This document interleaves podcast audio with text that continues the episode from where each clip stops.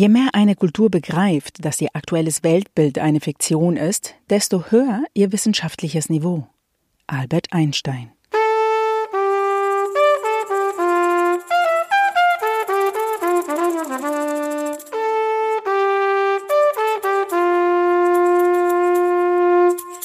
Das ist der Zeitpunkt Reset Podcast, die erste Folge. Und es ist Ganz unglaublich, dass wir zueinander gefunden haben, Christoph. Hallo. Hallo, Ole. Wie geht's dir? Ja, ich äh, habe recht viel zu tun mit der ganzen Corona-Geschichte natürlich. Vor allem, wenn man zwei, drei Monate vorausdenkt dann, äh, und auch dafür plant, dann äh, sieht man schon einiges auf sich zukommen. Aha, du kannst zwei Monate im Voraus planen. Das, äh, ist, ist, das sind ja fast äh, Jahre in alten Zeitrechnungen. Genau, in Corona-Zeiten ist das tatsächlich eine lange Zeit, aber die meisten Menschen reagieren tatsächlich auf die Tages, wie soll ich sagen, auf das, was jeden Tag sich dann neu manifestiert oder verordnet wird. Und äh, ich denke, es ist in, in Zeiten mit, mit sehr großer Bewegung wie jetzt, ist es eben besonders wichtig, dass man ein bisschen äh, vorausblickt und äh, ja, mal schaut, was da kommen könnte in, in der Beschreibung dieses Podcasts, also Zeitpunkt Reset, da ähm, natürlich werden wir über Corona sprechen, weil alle äh, über Corona sprechen und man um Corona überhaupt nicht drum kommt. Aber äh, wie du eben schon gesagt hast, was uns ganz wichtig ist, auch auf das danach zu gucken und ähm, nicht nur auf die ganzen Newsbites und alles, was, was einem jetzt so vor die Füße fällt, sondern auch aufs große Ganze, soweit man überhaupt das große Ganze alles komplett im Blick haben kann. Und ähm, so, so sehr uns das alles hier irgendwie verunsichert, auf der gleichen Seite gibt es auch ein Momentum für Veränderung. Und dieses Momentum ist jetzt plötzlich da. Wir haben also viele Menschen mit die zu meinen Freunden gehören oder, oder Bekannte aus dem Yogakurs oder so, ja, alle haben letztendlich sich immer eine andere Welt gewünscht oder dass die Welt irgendwie doch besser sein könnte, äh, gerechter und äh, äh, ähm, lebenswürdiger. Ja, aber es ist irgendwie immer das Falsche passiert und jetzt haben wir vielleicht die Chance, das Ganze so ein bisschen in eine andere Richtung zu rücken. Und deswegen auch dieser Podcast, Zeitpunkt Reset. Ja, also natürlich ist es so, dass sich die Dinge jetzt sehr schnell verändern. Das merken wir ja. Täglich verändern sie sich. Und ich denke, was die Leute jetzt wirklich merken müssen, dass es auch auf jeden Einzelnen ankommt. Man kann sich nicht darauf verlassen, dass die Leute, die, denen wir bis jetzt unser Vertrauen geschenkt haben, indem wir sie gewählt haben, zum Beispiel in die Regierung oder ähm, äh, eine Partei und so weiter. Also ich kann da, ich beobachte da die Schweiz etwas näher als, äh, als Deutschland und Österreich, aber ähm, in der Schweiz ist es so, dass die ganzen Parteien sich eigentlich, die sind stumm geworden, nicht mit Corona, die äh, wagen es nicht, der Regierung zu widersprechen. In Deutschland äh, wird es vermutlich nicht äh, endlich äh, nicht anders sein. Da sind es eher so, äh, ja, gewisse emotionalisierte Kreise, die aufbegehren und äh, oder die auch deswegen so emotional werden, weil die Möglichkeiten des Protests, des Widerstands eigentlich so eingeschränkt sind. Nicht äh, die Grundrechte sind eigentlich außer Kraft gesetzt. Und ich denke, diese Zeit muss wirklich eine Zeit sein, wo wir, jeder von uns merkt, dass es eben auch auf jeden eigentlich äh, drauf ankommt und wir nicht darauf warten können, dass irgendjemand äh, die Kohlen für uns aus dem, aus dem Feuer holt, nicht? Und äh, das ist eine meiner Hoffnungen. Die andere Hoffnung ist natürlich, dass das System so stark sich im Moment äh, gebärdet. Nicht, es kann Verbote durchsetzen, die noch vor ein paar Wochen völlig unmöglich erschienen. An was denkst du da? Ja, ich meine die ganzen sogenannten Maßnahmen. Ich würde denen eigentlich eher Unmaßnahmen sagen, nicht die Maßnahmen, die ergriffen werden äh, mit, äh, mit der sozialen Distanz und äh, dem Versammlungsverbot und vielen anderen Dingen, nicht? Also da zeigt der Staat schon äh, seine ganze Macht und gleichzeitig ist dahinter eben ein, doch ein sehr, sehr fragiles System und ich denke, gerade deswegen reagiert der Staat so empfindlich und so scharf, weil er eben eigentlich schwach ist. Da, da sind wir eigentlich schon am Eingemachten ähm, und, und, und auch an, an so Interpretationsweisen dieses Moments. Also ganz ehrlich, ich habe mir im letzten Monat ganz viel gegeben an Theorien und an Lesarten und ich habe gemerkt, ich nehme es am besten mit dem aristotelischen Diktum, ich weiß, dass ich nichts weiß. Weil es gibt so viele Zahlen, die sich widersprechen. Es gibt hier eine Meinung, da die gegenteilige Meinung. Ähm, ähm, alles ist irgendwie äh, erklärt und fundiert, aber ähm, man kann auch sofort das Gegenteil finden. Es wird in allen Ländern äh, wird irgendwie unterschiedlich gezählt. Also es ist total schwierig, da überhaupt eine wirklich fundierte Meinung sich zu machen. Mir geht es eigentlich am besten, wenn äh, so, so, so wenig äh, Social Media und so wenig Media ich sozusagen konsumiere, desto besser geht es mir. Nur mal so ein Beispiel von heute. Ähm, ARD Teletext vom 21.04. Heute Münchner Oktoberfest abgesagt. Meldung von 9.05 Uhr. Markus Söder erklärt in München, ein Fest in solcher Größe mit der Internationalität und unter diesen Bedingungen bedeutet eine zu große Gefahr. Meldung von 9.05 Uhr und Meldung von 8.43 Uhr. Entwicklungsminister Müller erklärt, Chancen für Sommerurlaub stehen gut. Sommerurlaub am Mittelmeer wohlgemerkt. Also da, da sieht man, dass selbst innerhalb der Regierung gibt es äh, total unterschiedliche Lesarten und ich glaube, im Moment weiß eigentlich niemand wirklich, was der richtige Weg ist und ähm, ich glaube, wir tun alle gut daran, nicht so zu tun, als ob wir die Weisheit mit Löffeln gefressen hätten, weil ähm, es ist einfach eine absolut neue Situation und da bin ich immer vorsichtig, wenn, wenn Leute daherkommen und, und meinen, ähm, sie wüssten alles oder sie, sie hätten eine, eine sehr plausible Erklärung. Ja, aber wenn man handeln will, vor allem wenn man zukunftsgerichtet handeln will, dann muss man doch von gewissen Annahmen ausgehen, nicht? Und die sollten auf möglichst äh, stabile Grundlage sein. Und wir müssen ja Entscheidungen treffen, die in die Zukunft wirken. Wir können nicht nur äh, einfach in den Tag hineinleben, nicht? Also je nachdem, wie man heizt, wenn man noch Ölheizung hat, also habe ich nicht. Ich, mir liefert Putin vermutlich den Brennstoff ähm, das Gas.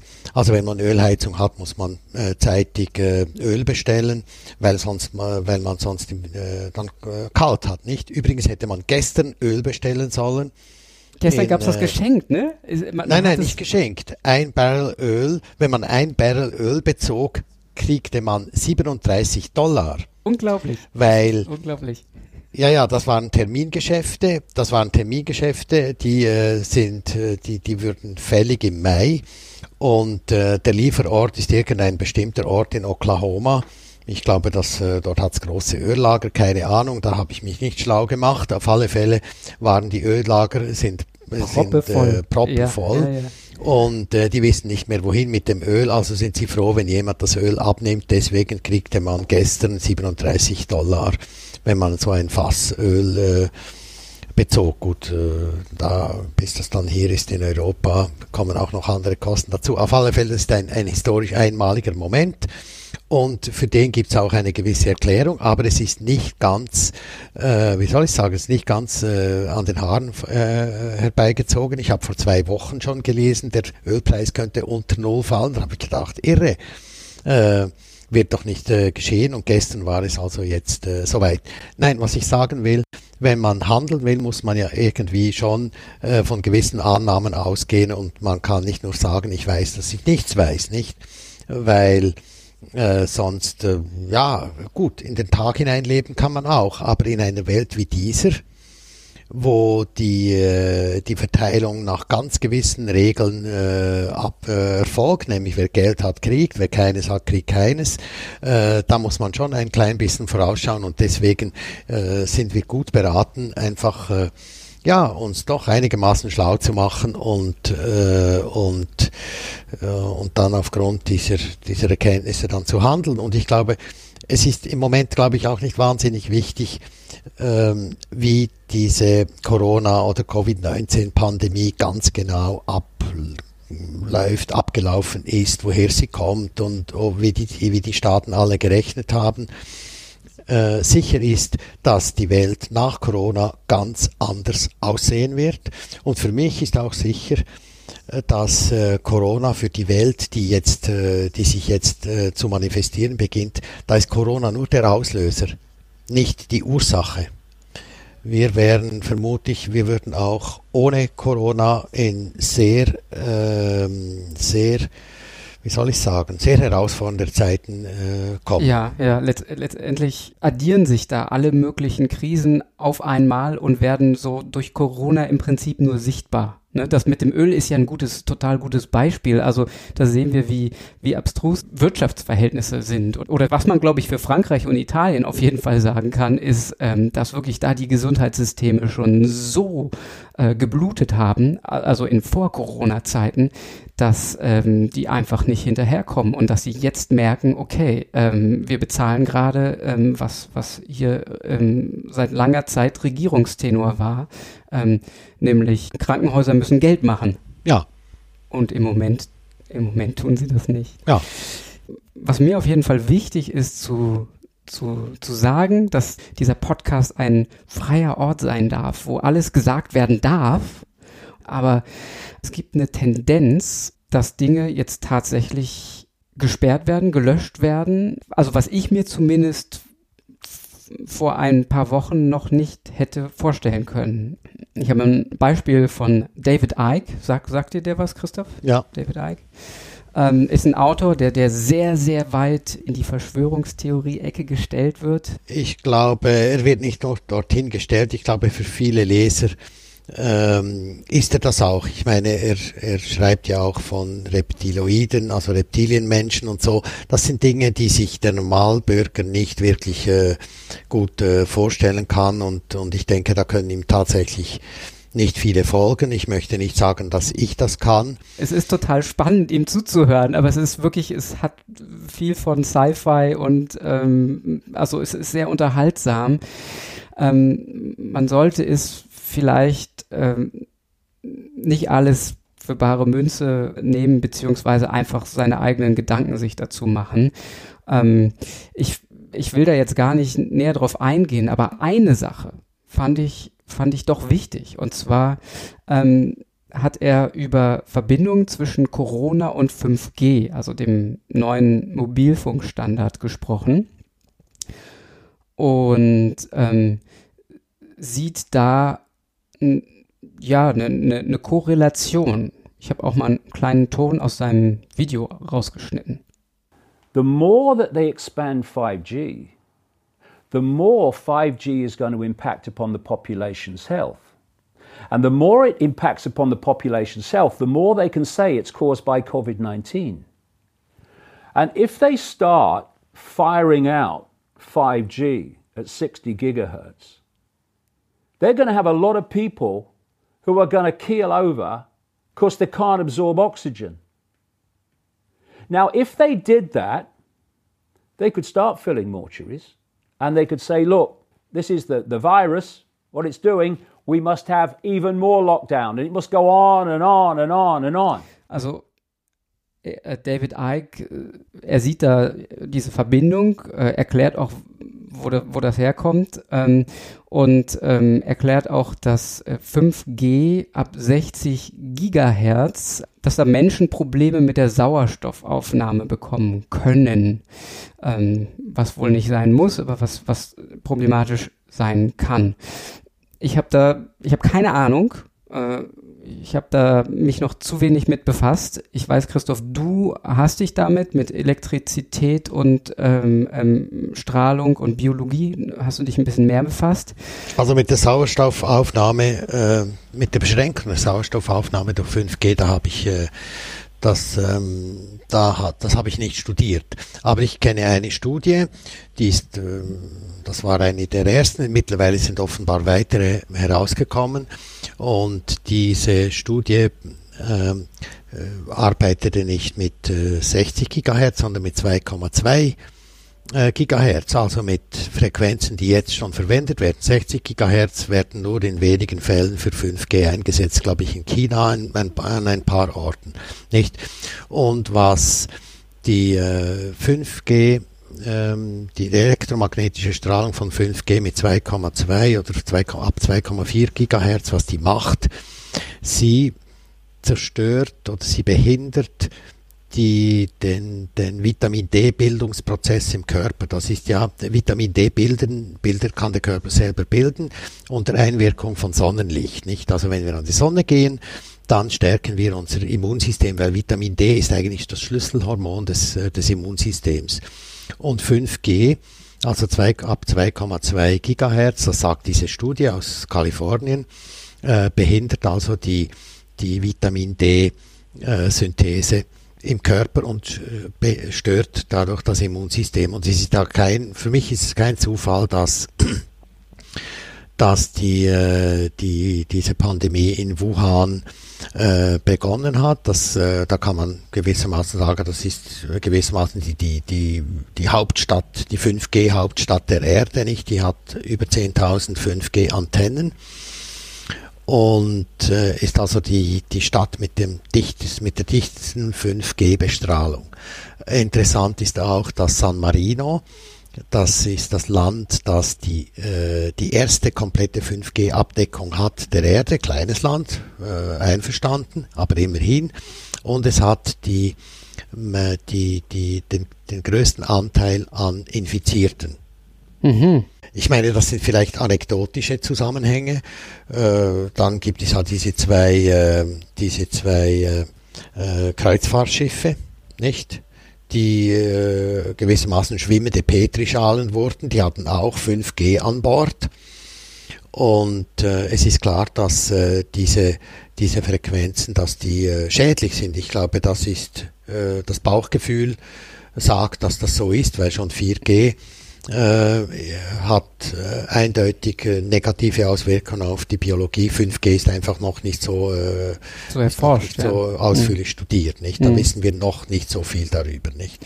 Natürlich so. können Politiker mit Bauchgefühlen nichts anfangen und äh, deswegen ist es auch wirklich schwierig, sich da eine Meinung zu bilden.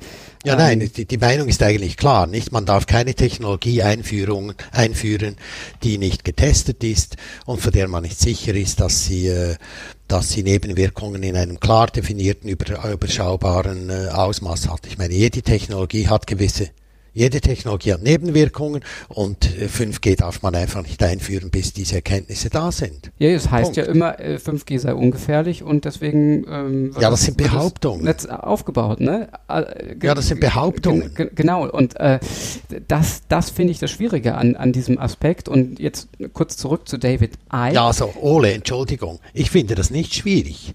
Es ist eigentlich ganz klar, nicht? Man darf eine Technologie erst einführen. Also in der Schweiz haben wir im Umweltgesetz haben wir das Vorsorgeprinzip, nicht? Also eine Technologie äh, darf äh, keine Schäden an der Gesundheit und an der Integrität der Natur ähm, hervorrufen, sonst darf sie nicht eingeführt werden. Ja, ja, ohne Frage. Und, ich bin, ich bin da völlig auf einfach nur behaupten, einfach nur behaupten, das mache nichts, das reicht jetzt, das reicht nicht. Das muss man auch nachweisen können. Und da braucht es unabhängige Studien von Professoren oder Instituten, die nicht auch noch bezahlt sind von der Telekomindustrie oder von anderen äh, Quellen. Und das ist natürlich bei, äh, bei in dieser Branche äh, so häufig der Fall, dass es sogar den Begriff des Handy-Professors gibt, nicht, äh, gibt. Äh, ein Professor, der einen Lehrstuhl hat, der von irgendeinem Mobilfunkanbieter gesponsert wurde, nicht? Äh, ja, naja, auf jeden Fall wurden die Videos von David Icke gelöscht von YouTube, nicht nur gedrosselt, also erst wurden sie gedrosselt, gedrosselt und dann gelöscht. Und Ofcom, die britische Medienregulationsbehörde, hat ein Gesetz erlassen, das es Medien verbietet, eine Verbindung zwischen Corona und 5G darzulegen oder, oder dem nachzugehen. Und das finde ich äußerst bedenklich, weil ähm, bis, bis jetzt dachte ich, wir leben zumindest in, in, in Europa, in, in Demokratien, wo Meinungsfreiheit herrscht. Und deswegen habe ich hier David Icke, den äh, äh, Menschen, der auch an Reptiloide glaubt, lassen wir dahingestellt, aber er, er soll doch bitte seine Meinung sagen dürfen. Wenn es keinen Zusammenhang geben würde, dann äh, ja, lasst uns doch drüber diskutieren. Ja. Noch einen habe ich mitgebracht noch eine Meinung, noch eine Lesart dieser, äh, dieser Situation. Ähm, bisschen was Positives. Und zwar von Franz Hörmann. Kennst du den? Ja. Professor an der äh, Wirtschaftsuniversität Wien, ähm, der seine eigene Wissenschaft widerlegt hat. Und er, nicht, nicht nur das, er zeigt, dass Wirtschaft, das Recht, das Pädagogik, Politik und ja sogar Ethik, dass diese ganzen normativen Wissenschaften keine Wissenschaften sind, sondern in Wahrheit ideologische Glaubenssysteme. Und ja, er hat die systemischen Gesellschaftswissenschaften gegründet, ähm, die sich ihrer eigenen Grenzen bewusst sind, aber auch die Möglichkeiten ganz anders umsetzen können. Und der wiederum glaubt an viel Positives in dieser Krise. Folgende Vermutung. Menschen lernen äh, weniger über Theorie, also über das Lesen von Büchern oder Texten, ähm, schon ein bisschen mehr, zum Beispiel, wenn sie sich Filme ansehen. Ja, Infotainment, wenn das gut gemacht ist, sie sich in eine Rolle versetzen können, dann nehmen sie schon mehr mit, aber am meisten durch gefühltes eigenes Erleben. Daher nehmen wir mal an, äh, wenn ein globaler Systemwechsel geplant wäre, durch welches Szenario müsste die Bevölkerung gehen, um den optimalen Lerneffekt mitzunehmen? Das Szenario ist das Erleben der Unnotwendigkeit äh, von den Eigentumsstrukturen äh, und Geldverhältnissen, an die sie sich über viele Generationen gewöhnt haben. Das heißt, wenn man ihnen jetzt das wegnimmt, aber nicht als, ähm, wie soll ich sagen, als Besteuerung, nicht als Raub, ja, nicht als Diebstahl oder irgendetwas, das offiziell gegen Normen verstößt, sondern quasi als Kollateralschaden einer Pandemie. Ähm, sie aber dann auf der anderen Seite mit den Zahlungsmitteln versorgt, dass sie sich selbst alles Lebensnotwendige beschaffen können und vielleicht in einem zweiten Schritt dann sogar bestimmte Technologien, die vorher am Markt nicht vorhanden waren. Ich denke jetzt vor allem an sauberes Wasser, äh, an freie Energie, an Nahrungsmittel, die sich jede Familie selbst herstellen kann. Ja, äh, also wenn wir diese Dinge in die Hand bekommen, so dass kleine Familien oder Sippen oder kleine Dörfer komplett autark werden können, ohne noch von irgendeinem Netz oder einem Versorger abhängig zu sein, ähm, dann werden diese Menschen, und zwar durch das eigene Erleben, lernen und erfahren, was am alten System falsch war und was im neuen System besser läuft. Das finde ich einen ganz spannenden Aspekt, den man jetzt auch schon beobachten kann. Äh, mir hat ein Freund in Frankreich heute berichtet, dass ähm, auf lokaler Ebene, so, so, so, so kleine, ja, er hat das Fab Labs genannt, äh, lustigerweise ein Franzose, Fab Lab, die Fab Lab.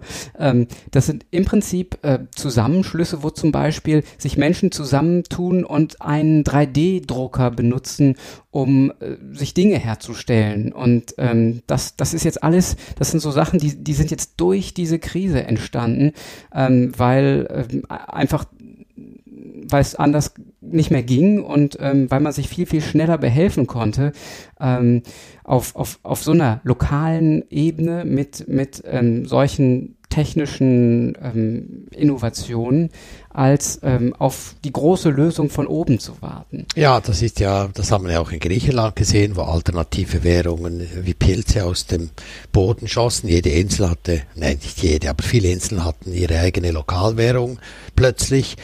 Ähm, ich bin ja in diesem Bereich aktiv seit 1993 ungefähr, ja, und sehe, wie schwer es ist, mit alternativen Zahlungsmitteln in der Schweiz, in einem reichen Land wie die Schweiz, da irgendwie auf einen grünen Zweig zu kommen. Ich denke, das sind, das ist etwas, was, äh, was wir in den nächsten Monaten ziemlich, äh, wo wir ein ziemlich äh, ja, großes Wachstum und, äh, und Innovation sehen werden. Man darf aber nicht vergessen, dass wir natürlich in einer globalisierten Welt leben, wo die Lieferketten äh, eine wie soll ich sagen, eine, eine Komplexität erreicht haben, die nicht einfach durch ein Fab Lab oder einfach indem man jetzt lokal da ähm, äh, ja, mit anderen Leuten da was äh, aufbaut, äh, so schnell ersetzen kann. Das äh, Toilettenpapier.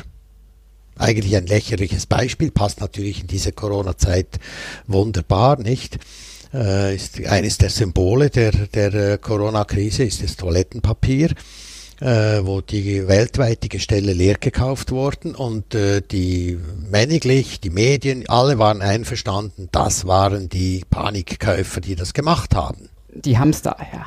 Natürlich gab es ein paar Hamsterer. Nicht? Also wenn man sieht, dass ein, ein äh, Produkt in, in Mangel geht, äh, dann denkt man, oh, ich äh, besorge mir lieber ein bisschen mehr. Wer weiß, wann es wieder lieferbar ist. Also ich denke, die Hamsterer sind dann äh, sekundär, haben die auch das ihre beigetragen, aber der, die, die Ursache äh, ist eine ganz andere. Nicht? Also die, die, die ganzen Medien auf der ganzen Welt waren sich, waren sich äh, einig. BBC hat gesagt, äh, äh, Angstkäufer, äh, alle haben sich da irgendwie fast überboten mit Analysen von Angst und Hamster und, und weiß der Kuckuck was für irrationalen ähm, Beweggründen, dass die, Le die, die Leute zum äh, Kauf von Toilettenpapier bewogen haben. Aber der Grund ist ein ganz, ganz anderer und ein ganz einfacher, weil es zwei, der Toilettenpapiermarkt ist in zwei äh, Teile geteilt eigentlich. Also der Markt für die Konsumenten und der Markt für die,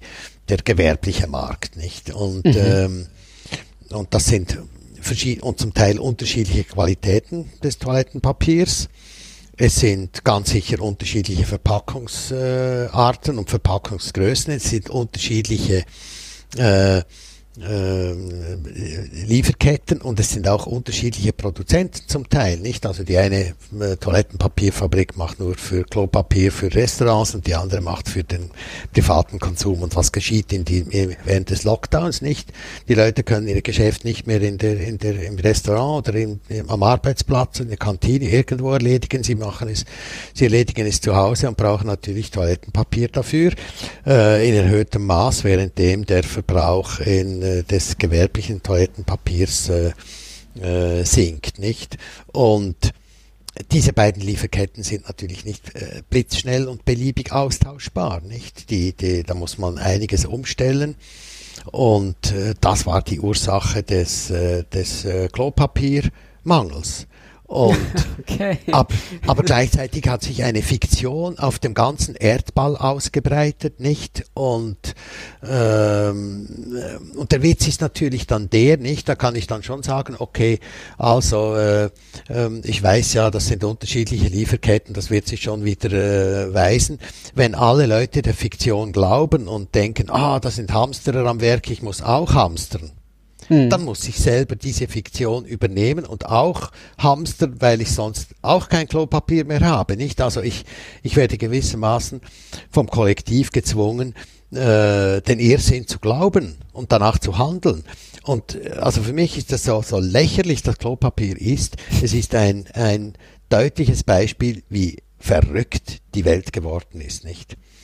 Und also warum erwähne ich das? Weil es eben auch in anderen Gebieten äh, zu, äh, da bin ich, äh, da bin ich ziemlich sicher, es wird zu Lieferengpässen kommen. Also in, in den, aus den USA weiß ich zum Beispiel, dass Häuser nicht fertig gebaut werden, gewerbliche Liegenschaften, äh, die da ähm, äh, Teppich äh, äh, wo noch Teppiche verlegt werden müssen. Die Teppiche kommen aus China. China liefert nicht und die Häuser sind fertig und stehen jetzt zwei, drei Monate einfach, äh, können nicht gebraucht werden. Das ist ein äh, ziemlicher Verlust natürlich auch. Und warum? Einfach weil irgendwo ja die Lieferketten für die für die Teppiche halt äh, unterbrochen ist. Und das wird bei bei bei vielen anderen Dingen wird das auch geschehen. Und ich denke, einzelne könnten auch sehr schmerzhaft sein. Ja. Also wenn ich an die Lebensmittelversorgung denke in der Schweiz, wo offiziell äh, behauptet wird, dass wir einen Selbstversorgungsgrad, oh, ich bin jetzt nicht vorbereitet auf diese Zahl, also ich, ich behaupte jetzt mal, die wird offiziell äh, auf rund 60 Prozent gelegt. Ähm, aber wenn man alle Ressourcen, die wir aus dem Ausland beziehen, äh, zum Beispiel Futtermittel, Energie mhm.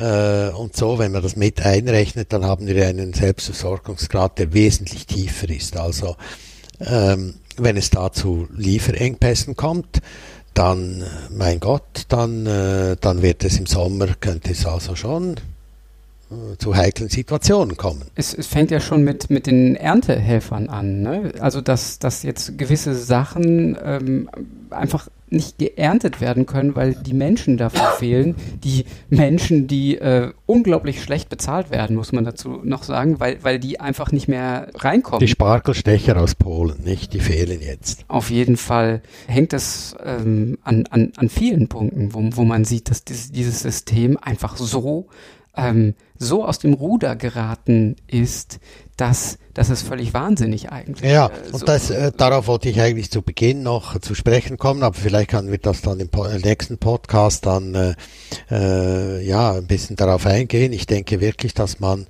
ein, ein, paar Monate vorausschauen muss, analysieren muss, was geschieht eigentlich. Für mich ist Corona nicht die Ursache, sondern nur der Auslöser. Es kann ja nicht sein, dass ein kleines Virus die ganze Welt aus den, aus den Angeln hebt.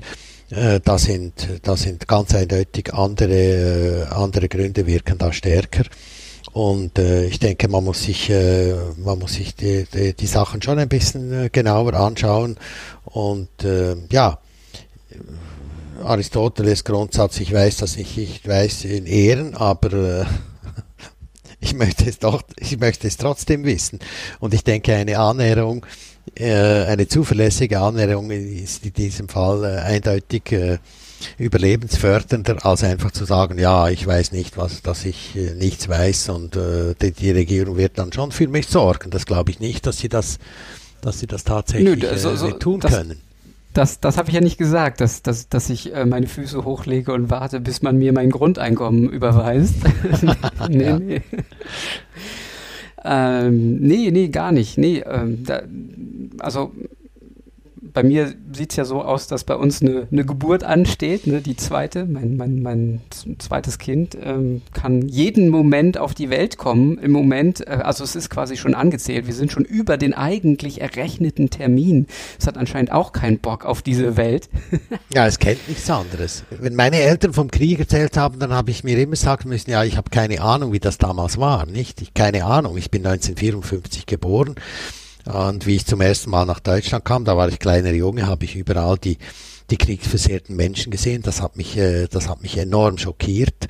Und das hat mir dann ein kleines Bild äh, gegeben von dem, von dem Elend, das da sehr viele Menschen doch äh, ganz konkret erlebt haben. Und, und äh, ja, das ist die Gnade der späten Geburt. Gucken wir mal, wie viel Gnade den Jetzt-Geborenen zuteil kommt. Genau. Ähm, ich habe noch eine Frau.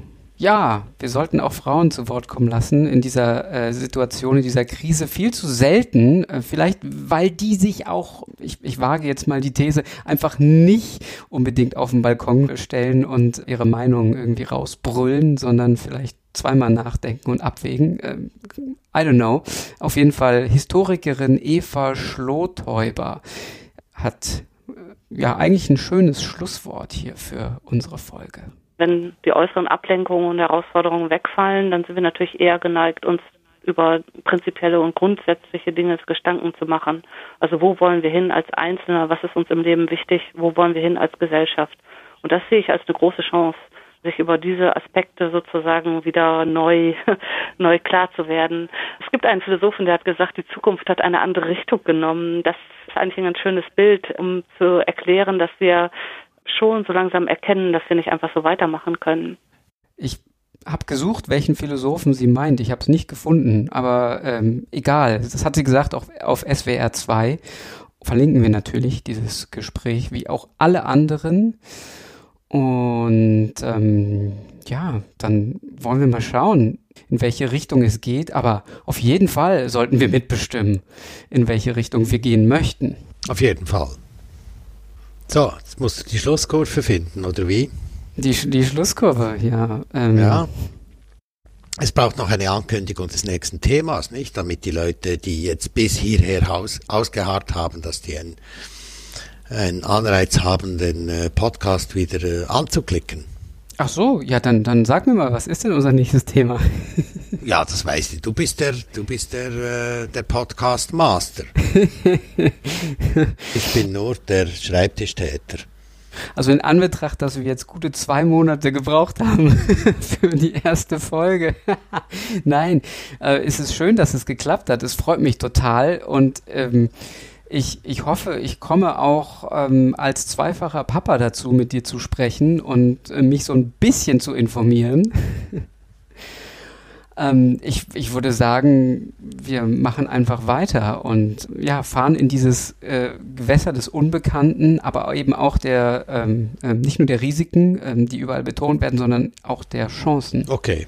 Ich würde sagen, wir haben jetzt mal geübt und ich danke allen Zuhörern, die da äh, mitgehört haben und ich danke auch dafür das Feedback, dass Sie, äh, dass Sie da geben. Es hat irgendwo, äh, wo man den Link herunterladen kann, äh, muss es äh, irgend, muss es einen Link haben, wo man ein Feedback geben kann. Es würde uns sehr freuen, wenn äh, ja, wenn es da erste Verbesserungsmöglichkeiten, äh, wenn wir das äh, davon wüssten, nicht? Denn wir wollen die Sache ja so gut wie möglich machen, nicht ihre Zeit vergeuden auch nicht unsere natürlich. Und äh, dass wir damit, ja, mit Zuversicht in diese anspruchsvollen Zeiten gehen können. Wäre doch schön. Ich weiß, beim, beim nächsten Mal machen wir das morgens früh, dann ähm, bist du energiegeladen. Ja, bin ich, ich, war ich jetzt langweilig? War ich jetzt langweilig? Ich kenne dich auch ganz anders. Nein, aber ich merke so eine gewisse, so eine gewisse Schwermut in dir. Oh, nee, täusche ich mich? Ah, Schwermut, also ich meine, ich bin jetzt, wann ist das ganze Ding ausgebrochen? Vor zwei Monaten? Ja. Eine Ewigkeit, nicht? Und ich muss sagen, ich mache nichts anderes. Ich bin gewissermaßen Corona-Profi geworden, nicht? Also wir haben einige Dinge am Laufen in unserem kleinen Verlag. Erstens kommt die, das, die nächste Nummer, äh, kommt heraus. Corona-Dämmerung heißt, äh, heißt der Titel. 120 äh, Seiten über Corona und das wird eine sehr schöne Ausgabe werden. Und ich äh, habe mir heute überlegt, wie viele tausend Exemplare mehr ich drucken soll, weil ich denke, wir werden das erste Buch sein, das da zu diesem Thema herauskommt. Dann haben wir einen wunderbaren äh, Buchtitel ähm, in Arbeit, der ist jetzt im, im Lektorat, äh, die von Dmitri Orlov, das ist ein russisch-amerikanischer Autor. Und der Titel heißt Die Lehre vom äh, Kollaps, die fünf Stufen des Zusammenbruchs und wie wir sie äh, überleben oder vermeiden. Ich, Im Untertitel bin ich noch nicht ganz sicher. Es geht ja nicht nur ums Überleben, sondern es geht auch darum, dass wir den, den stufenweisen Kollaps, denn, dass wir den an, ein, an geeigneter Stelle dann äh, tatsächlich stoppen können, nicht bevor äh, Mensch gegen Mensch antritt, nicht? Das wäre dann die, wirklich die niederste Stufe. Also wir haben dieses Buch in Arbeit. Ähm, ich mache fast täglich mache eine Satiresendung, Berses Homeoffice. Berset muss man sagen. Alain Berset ist der Bundesrat, der Gesundheitsminister der Schweiz. Und den verkörperst du.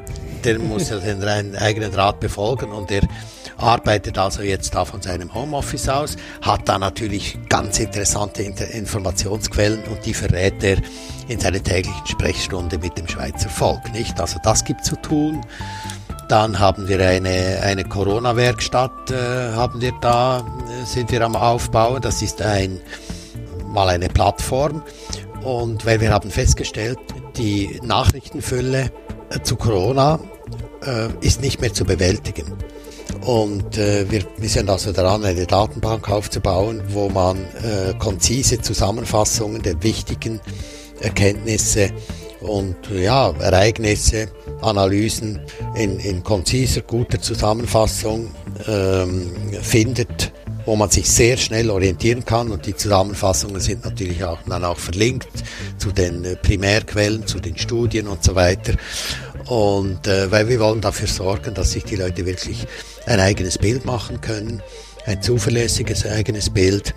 Und, äh, und mit dieser Datenbank wollen wir auch die, die Voraussetzungen schaffen, dass dann in einer, ja, wenn die Krise dann fortschreitet, dass die Leute gut informiert sind und auch äh, etwas tun können, äh, um in dieser Krise äh, positiv zu wirken in ihrem Umfeld.